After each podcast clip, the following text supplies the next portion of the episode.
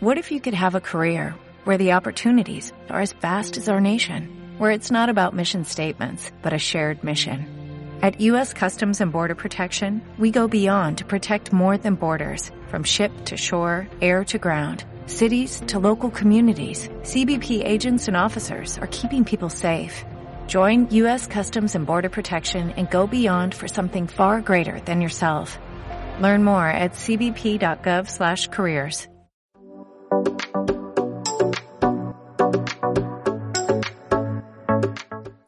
Y en esta mañana Dios me dio una palabra ya hace como eh, dos meses y cuando estaba sacando la, las clases del discipulado, eh, estaba pensando en el mes de octubre, que era el mes de la fortaleza en el Espíritu Santo. Y comencé a, sacar varios temas, pero hubo uno que me quedó pendiente y en aquel entonces yo dije, si tengo oportunidad de predicar, lo predico. Pues Dios estaba orquestando todo para que lo pudiera hacer hoy y yo creo que es una palabra que va a bendecir tu vida. La Biblia nos habla muchas veces del rey David, de cómo David era un hombre de Dios, cómo, cómo David era un hombre conforme al corazón de Dios, fue llamado el dulce cantor de Israel. Escribió muchos salmos y la verdad que era un hombre excepcional, que si nosotros nos ponemos a buscar las virtudes, vamos a encontrar muchas virtudes, pero como era un hombre común y corriente, con todas sus virtudes, también tenía sus defectos. Y vemos cómo un día, siendo todavía muy niño, recibió una palabra profética de que él iba a ser el futuro rey de Israel. Pero era algo que había sido prometido. O sea, Samuel le profetizó, pero él todavía no había alcanzado a llegar a ser el rey de Israel. Estaba como en el medio. Tenía una palabra profética sobre su vida, pero todavía no había llegado al destino. Estaba como en un tiempo de espera. Y yo creo que este tiempo de espera nos persigue a todos. Muchas veces nosotros tenemos sobre nuestras vidas palabras proféticas, palabras de bendición, que Dios nos ha dicho que vamos a ser madre y padre de multitudes, que Dios va a prosperar nuestras vidas tanto en, en lo material como en lo espiritual. Y tenemos tantas promesas de parte de Dios porque Él quiere que nosotros tengamos un destino final pero mientras tanto nos encontramos como en stand-by. Nos encontramos como en el pasillo y tal vez lo que vemos a nuestro alrededor no nos gusta mucho.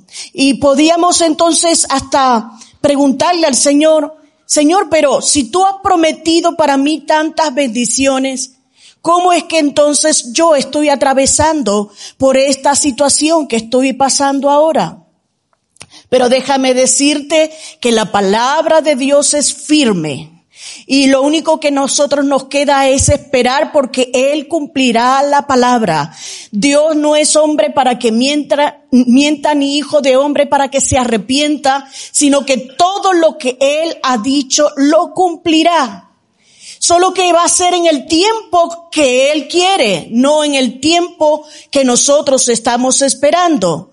Mientras tanto, entonces nos toca vivir un proceso que tal vez eh, eh, en ese proceso es donde Dios va a sacando de nuestras vidas las debilidades, donde Dios va sacando de nuestra vida todo aquello que nos perturba para alcanzar el destino final que Dios nos ha prometido. Entonces, en esa espera estaba David un momento dado en esta historia. Él, la Biblia dice que él había sido ungido como rey, pero todavía no era rey. Tenía que esperar su tiempo para llegar a ser rey. El que estaba como rey era Saúl, pero Saúl se había llenado de celos, de rivalidades en contra de David. Y entonces pensó matarlo. Dijo, no solamente pensó matarlo, sino que comenzó a perseguirlo porque lo quería muerto. Saúl no quería ver a David cerca, por lo que David, siendo que era el rey prometido de Israel, se encontró en un momento dado siendo perseguido, siendo acosado por Saúl, y comenzó en él un tiempo de zozobra, un tiempo de temor, un tiempo de no saber qué era lo que estaba viviendo. Y yo creo que muchas veces nosotros tenemos nuestras propias debilidades y, y entramos en esa, en ese compás de espera que Dios está queriendo que nosotros atravesemos para llegar al destino final. Y David, al saber que Saúl le estaba persiguiendo, se llenó de temor y comenzó a huir. Se fue al desierto y cuando estaba en el desierto se le juntaron gente que estaba eh, endeudada, afligida, menesteroso, ladrones y se juntaron con David. Y aunque eran un grupo de personas tal vez eh, despreciables, al estar con David se comenzaron a convertir en un gran ejército, pero no llegaba a ser tan grande como el ejército de Saúl y por eso que estaban todos muy temerosos, iban de cueva en cueva huyendo de Saúl. Pero cuando nosotros nos encontramos en situaciones como esta, que, que nos llenamos de temor, que nos llenamos de, de pánico, por, porque nos persiguen, porque tenemos muchas luchas, porque tenemos muchas rivalidades con personas, saben que el enemigo puede tomar ventaja de esto. Y fue lo que pasó con David. David estuvo un tiempo de cueva en cueva eh, siendo perseguido por Saúl hasta que entonces dijo ya basta ya yo no quiero seguir huyendo de sitio en sitio y saben qué hizo tomó una mala decisión. Tomó una mala decisión y esa mala decisión fue que llegó hasta donde estaban los filisteos. El rey de los filisteos se llamaba Aquis y cuando llegó le dijo, Rey Aquis, yo quiero que tú me des un lugar donde vivir, porque estoy siendo perseguido por el rey Saúl y ya yo no aguanto más esta situación. Y la Biblia dice en Samuel, en primera de Samuel, que el rey aquí le otorgó unas tierras para que viviera y esa tierra se llamaba Ciclab. Y yo creo que cada uno de nosotros tiene un Ciclab. Un Ciclab es, es un lugar estratégico en el mapa porque dice que estaba en el medio. Les estoy diciendo que nosotros nos encontramos en este momento viviendo un tiempo de espera entre lo que ha sido prometido por el Señor y entre lo que vamos a llegar a ser. Igualmente pasaba con David. David tenía una promesa de ser el rey, pero ahora mismo estaba angustiado y estaba siendo perseguido y ya no se acordaba de la promesa de que iba a llegar a ser el rey de Israel y por lo tanto entonces tomó una decisión, una decisión errónea. Y es que Ciclat puede llegar a ser un lugar de decisiones negativas, un lugar de malas decisiones, y así fue para David. David se puso a vivir allí con los 600 hombres eh, que eran malhechores, ladrones, endeudados, afligidos de espíritu, pero allí comenzaron a vivir de una manera más tranquila.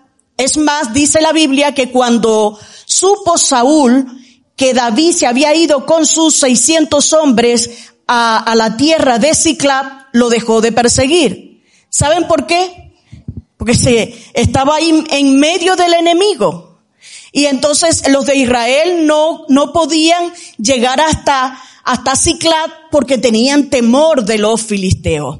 Pero dice la Biblia en 1 de Samuel 27, 5, y dijo David a Aquis, si he hallado gracia ante tus ojos, séame dado en alguna de las aldeas para que habite allí. Pues, ¿por qué ha de morar tu siervo contigo en la ciudad real? Y Aquis le dio aquel día a Ciclap, por lo cual Ciclap vino a ser de los reyes de Judá hasta hoy. Fue el número de los días que David habitó en la tierra de los filisteos, un año y cuatro meses.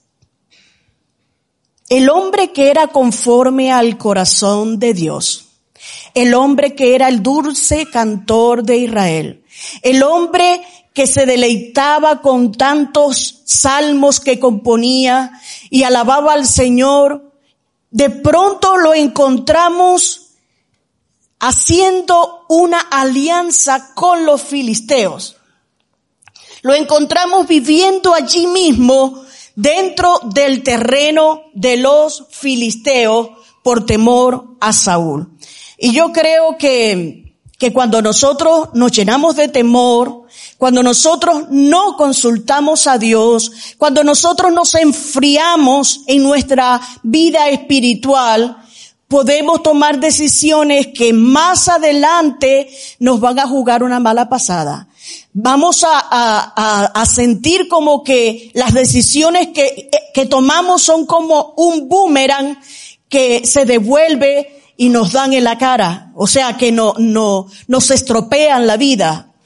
Y David no pensó eso.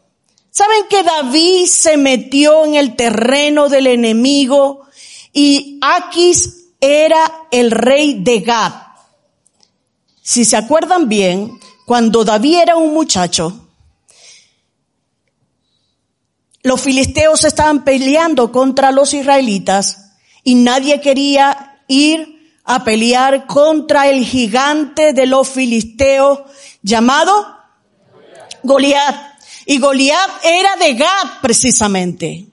Era de donde estaba ahí el rey Aquis.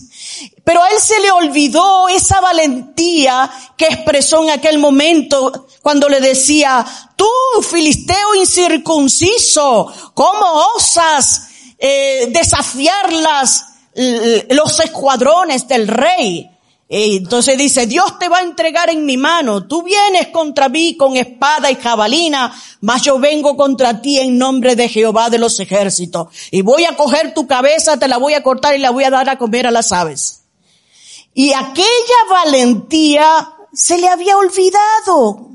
Y ahora por temor a Saúl estaba allí en la misma tierra del enemigo tomando malas decisiones.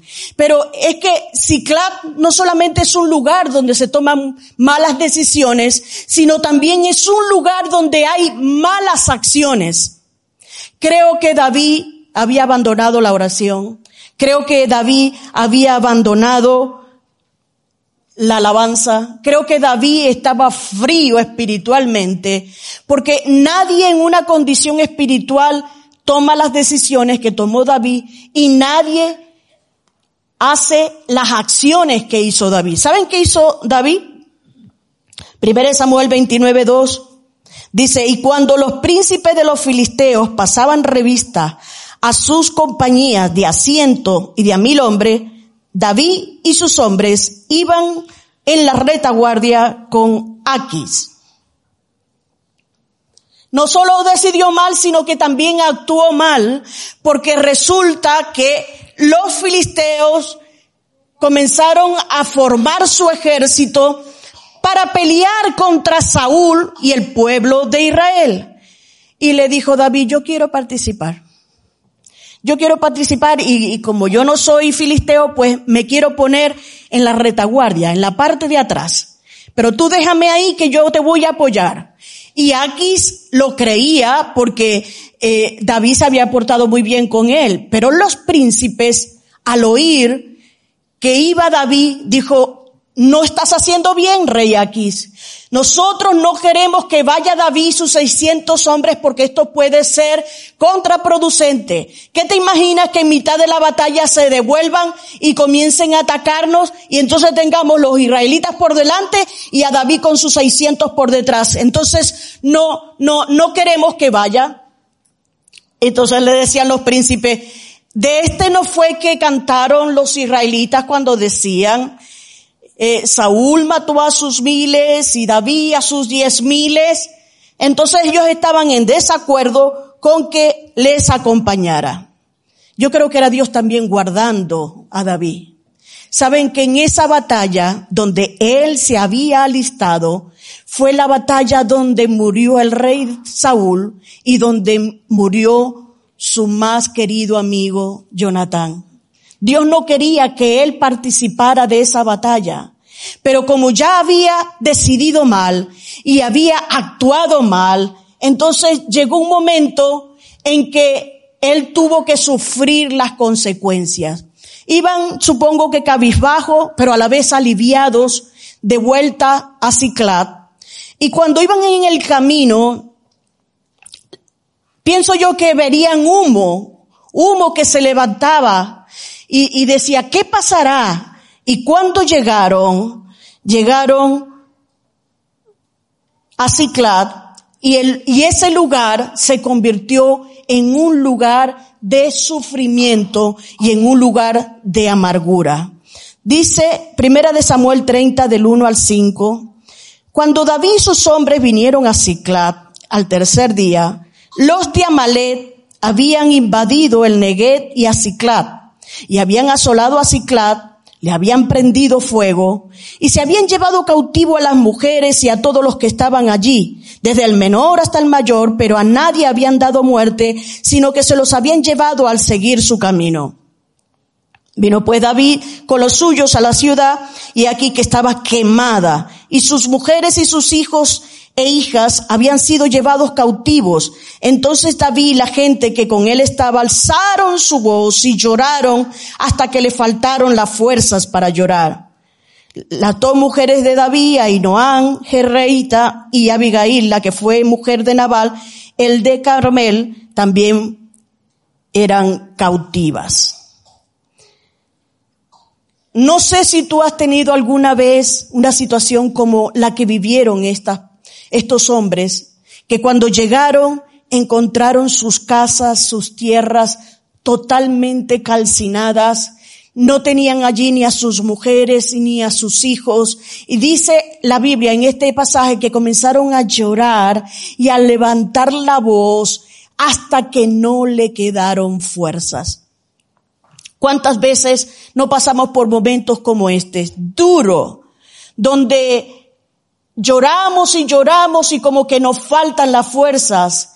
Gracias a Dios no he tenido muchos momentos así, pero sí me ha tocado alguna vez de estar tan angustiada por, por situaciones que, que en la, en la cama he mojado la almohada y, y de, de tanto llorar y llorar y llorar me he quedado dormida y al otro día con los ojos hinchados. O sea, que había llorado hasta que se me acabaron la fuerza. Y puede ser que tú estés pasando por un momento como este, que tal vez eh, has tomado malas decisiones, has actuado mal y te estás dando cuenta que eso te está trayendo conflicto, que eso te está trayendo sufrimiento, que eso te está trayendo angustia. Pero quiero detallar que los que habían atacado a Ciclat eran los amalecitas. Los amalecitas eran un pueblo enemigo del pueblo de Israel, quienes Dios había ordenado que fueran destruidos porque se comportaron mal, porque no, no quisieron ayudar al pueblo de Israel y Dios había exterminado, eh, quiso que fueran exterminados por completo. Y Samuel, el profeta Samuel le había dicho al rey Saúl, que exterminara a todos los amalecitas. Y si recordáis la historia, el, ¿qué pasa? Que cuando vino Samuel a averiguar si había, si había um, hecho lo que, lo que le había mandado, dice, sí, sí, sí, yo hice todo y se murieron todos los amalecitas. Eh, pero mataste las vacas, mataste las ovejas. Sí, sí, todo, todo, maté todo. Y cuando empezaron a oírle, mm, o sea que había dejado animales y había dejado gente viva. Y una cosa significan los amalecitas? Los amalecitas significa la carne, la naturaleza pecaminosa que nosotros tenemos. Y coincidencia que Ciclat también significa refugio carnal. ¿Qué quiero decir con todo esto? Que muchas veces vienen consecuencias porque nosotros no consultamos a Dios y tomamos decisiones carnales, nosotros que queremos hacer nuestra propia voluntad y luego tenemos que sufrir las consecuencias. Tal vez seas uno de los que están aquí que se ha empeñado en tener una novia o un novio fuera de la voluntad de Dios y como te han dicho tantas veces que que no es bueno, que es yugo desigual, a ti te ha dado igual y le has hecho caso a la carne y te has casado con él o con ella o estás a punto de casarte y después vienen las consecuencias. No sé a quién estoy hablando, pero lo sentí muy fuerte de parte del Señor cuando estaba sacando este mensaje. En este momento, David estaba sufriendo las consecuencias de tomar malas decisiones. ¿Y sabe qué dice la Biblia? La Biblia no dice que con la carne debemos de, de, de aprisionarla o que debemos crucificarla o que debemos controlar la carne. No, no. La Biblia dice en Romanos 8:13, si vivís conforme a la carne, moriréis mas si por el Espíritu hacéis morir las obras de la carne, viviréis. Entonces, ¿qué es lo que tenemos que nosotros hacer con la carne? Matarla. Esa es la palabra. Tenemos que decirle no a Amalet. Tenemos que decir que muera Amalet. Vamos a hacerlo con una voz fuerte y vamos a decir muerte a Amalet cuando diga tres. Uno, dos y tres. Otra vez. Porque si nosotros dejamos que la carne siga haciendo de la suya, la Biblia dice que trae muerte. Y fue lo que pasó aquí.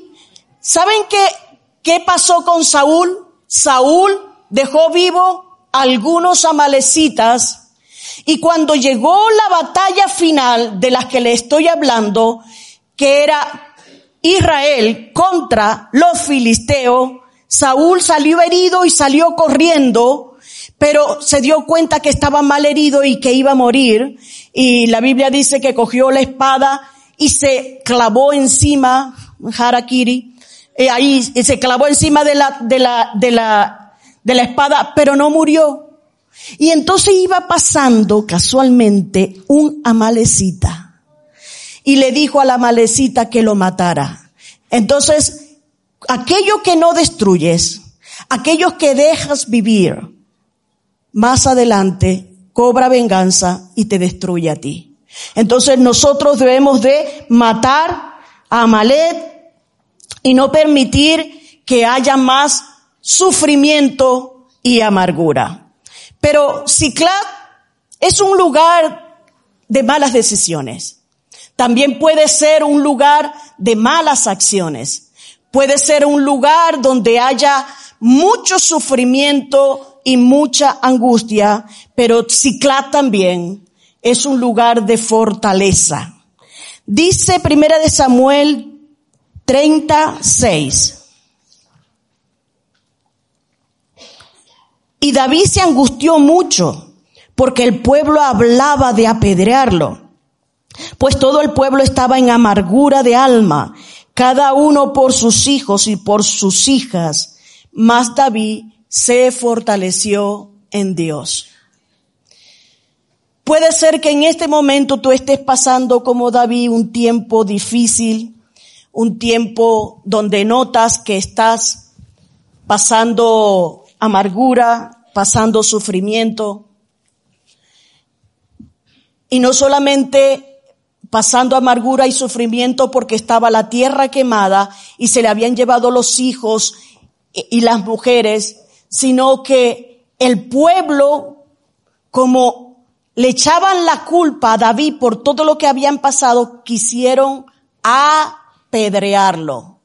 Entonces, en vista de que no podía ni una cosa ni la otra, ahí entonces sí, yo creo que ahí fue cuando escribió el salmo que dice, alzaré mis ojos a los montes, ¿de dónde vendrá mi socorro? Mi socorro viene de Jehová que hizo los cielos y la tierra.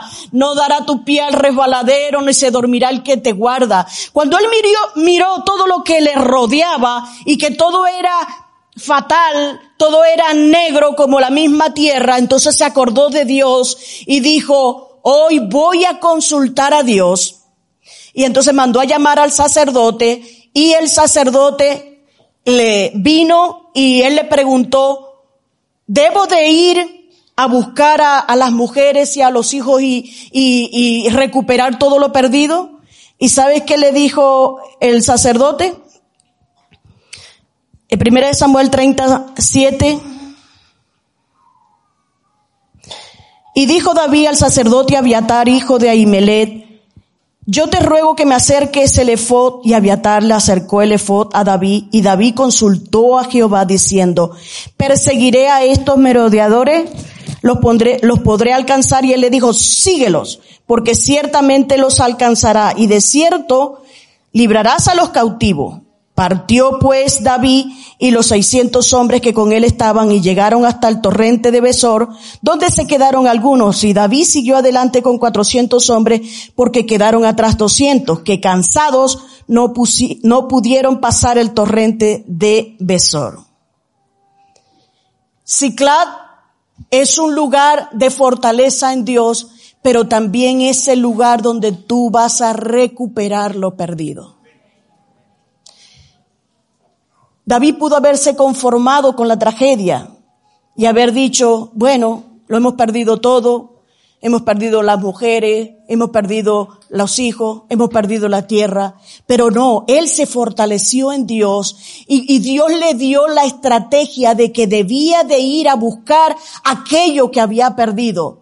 Y en el camino, casualidad, Saben que las casualidades son el anónimo con que Dios firma. Se encontraron con un egipcio y le preguntaron que qué le pasaba, estaba medio muerto y le dice, no, es que yo soy el siervo de un amalecita, casualidad, y mi, mi amo me dejó aquí tendido para que me muriera.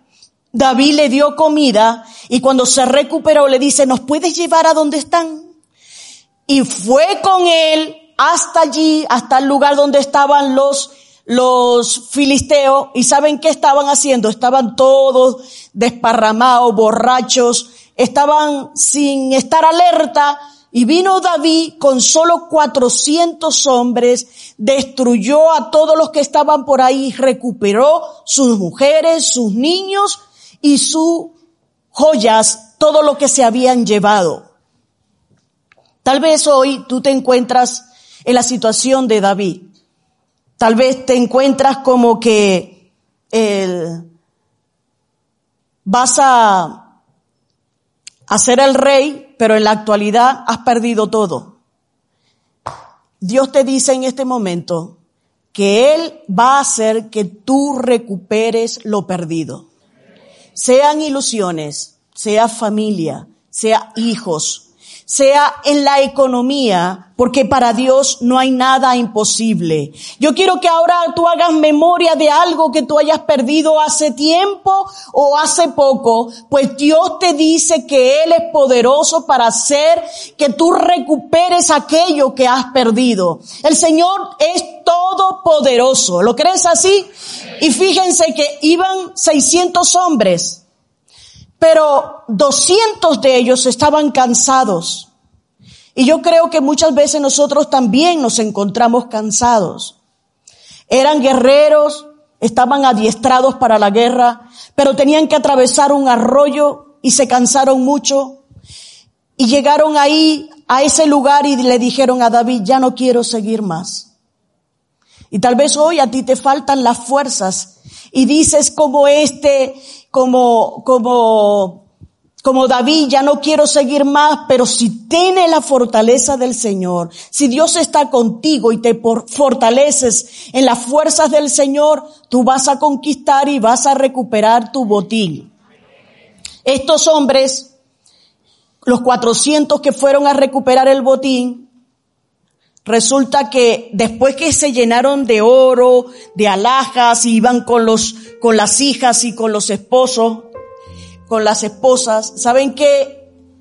Dijeron algunos que yo creo que hay gente cruel. Siempre vamos a tener cerca de nosotros alguien que es cruel, que busca nada más hacer el mal. ¿Saben qué dijeron? Este botín es todo para nosotros. No lo vamos a compartir con los 200. Los 200 no fueron a pelear con nosotros. Pero David dijo, no va a ser así, sino que voy a dar a partes iguales a todos, a los que pelearon y a los que no pelearon. ¿Y sabes qué, me dijo el Señor? También hay botín para el cansado. También hay botín para el cansado. Porque yo soy un Dios bueno y, misericordioso. Entonces puede ser que ahora mismo tú estés sin fuerzas, que no quieras seguir adelante, que estás hastiado y hasta con ganas de, de que Dios envíe la muerte. También sentí muy fuertemente eso, que algunos deseaban morir por lo que estaban viendo. Pero el Señor te dice que para ti también habrá botín, que para ti también habrá recompensa. Así que hoy es el tiempo donde nosotros tenemos que levantar nuestros ojos al cielo y buscar el socorro del Señor, porque Él nos va a dar nuevas fuerzas. ¿Sabe que las nuevas fuerzas del Señor eh, eh, son curiosas porque dice que Él multiplica las fuerzas al que no tiene ninguna. Y es raro porque cero por cero, 10 por cero y 100 por cero sigue siendo cero, pero dice la Biblia que Él multiplica las fuerzas al que no tiene ninguna. Si tú eres uno de los que están aquí presentes, que necesita la fortaleza del Señor, yo voy a pedirte que te pongas de pie.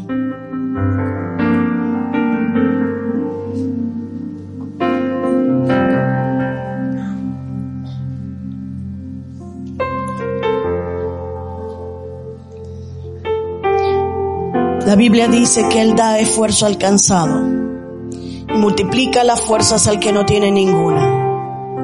Los muchachos se fatigan y se cansan. Los jóvenes flaquean y caen.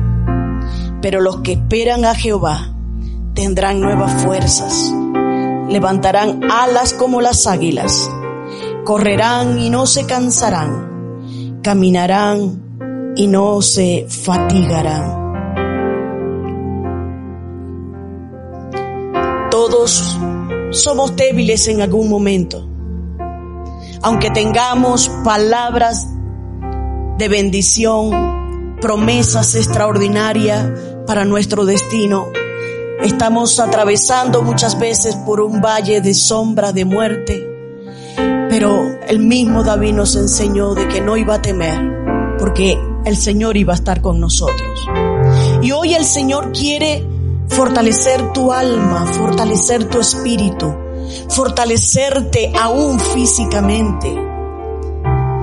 Y yo quiero hacer una oración si hay alguien aquí que, que necesita las fuerzas del Señor y siente que se ha alejado del Señor, que ya no, no está cerca del Señor, que ha abandonado un poco la oración, que ha abandonado un poco la, la lectura de la palabra.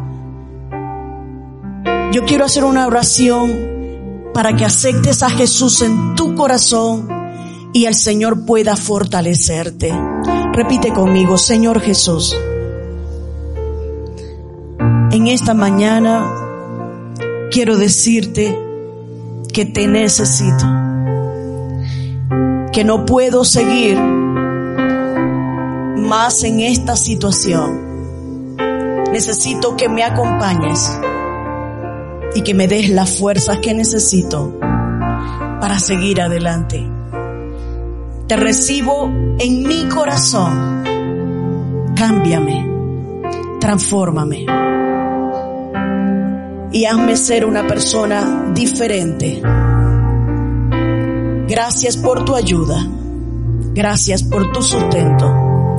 En el nombre de Jesús. Amén.